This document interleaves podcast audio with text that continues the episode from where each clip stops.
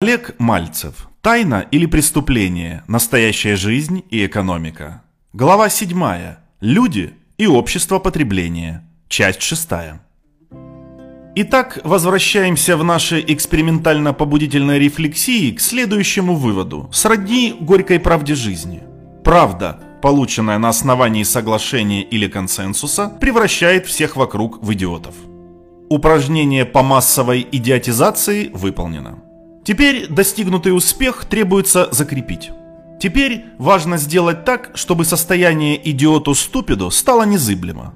Следующим тактом активируется элемент еще одной неизвестной структуры социум, продуцирующей повсеместное общественное осуждение. Например, если Олег Мальцев опубликовал статью о ковиде в европейском издании, которая расходится с общепринятой позицией «все ужасным и на грани коллапса от пандемии», социум пробуждается и вопит. Это фейк. Что значит фейк? Научный журнал официально зарегистрирован в Прибалтике. Журнал, обладающий весьма солидной читающей аудиторией. По сути, рупор современной прикладной науки. Как это фейк? Поясняя пошагово, в статье я написал о том, что как таковой пандемии от ковида нет. В дальнейшем пост был опубликован на официальной странице издания в социальной сети Facebook. Далее Facebook автоматически ставит галку «фейк» и блокирует возможность читать не только эту статью, но и прочие материалы научно-популярного журнала. Итак, вопрос в студию. Кто же поставил ученому Мальцеву двойку? Пришлось потратить время и разобраться – на протяжении двух с половиной месяцев внутреннего документирования на аудио и видео воспроизводящие устройства деятельности так называемых факт-чекинговых компаний удалось установить А. Люди, работающие в этой организации, даже сами не знают, что как таковой этой организации не существует в природе. Официально, по всем юридическим правилам, она не зарегистрирована. Б. Отвечаю на вопрос, кто эти люди, которые нажимают кнопку, после чего появляется галка «фейк». Это студенты украинских вузов, которые обучаются по специальной американской программе SOREX. То есть студенты первого курса, которых обучили жать на кнопку по специальной программе, дают оценку деятельности ученого с мировым именем. К слову, поясню в качестве ремарки, что касательно лекций и материалов таких специальных тренингов, прежде чем об этом написать, было проведено масштабное журналистское расследование. Нейтронный взрыв бы произошел в Украине, если бы я опубликовал хотя бы пятую часть того, что выяснилось. Однако не ждите взрыва и развенчания мифов.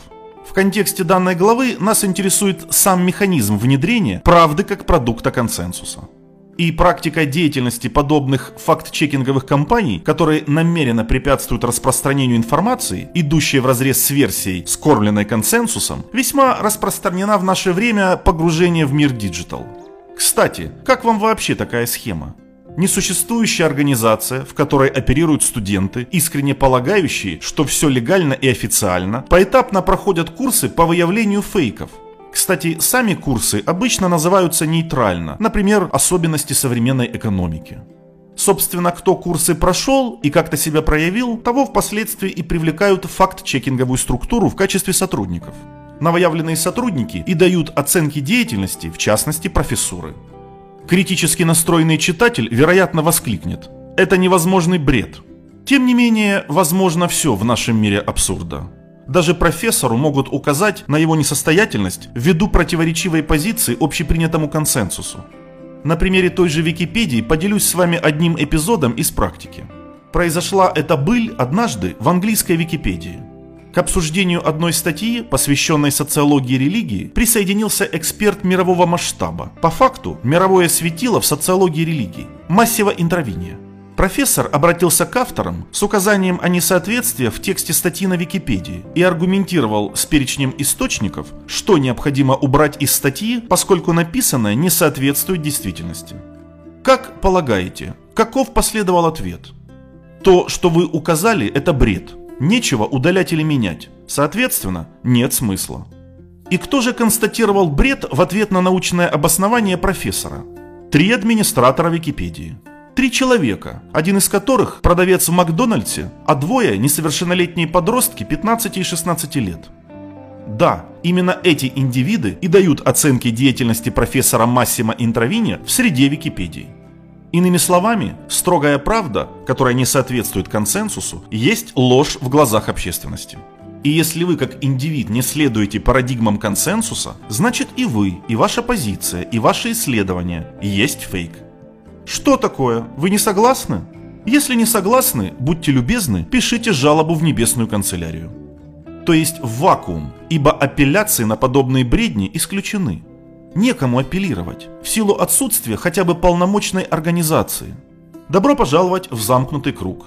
Селя ви, такова жизнь.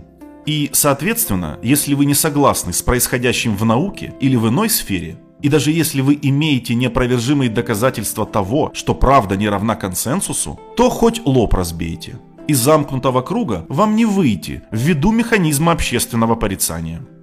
Никого не интересуют факты, ибо на пьедестале установки и консенсус.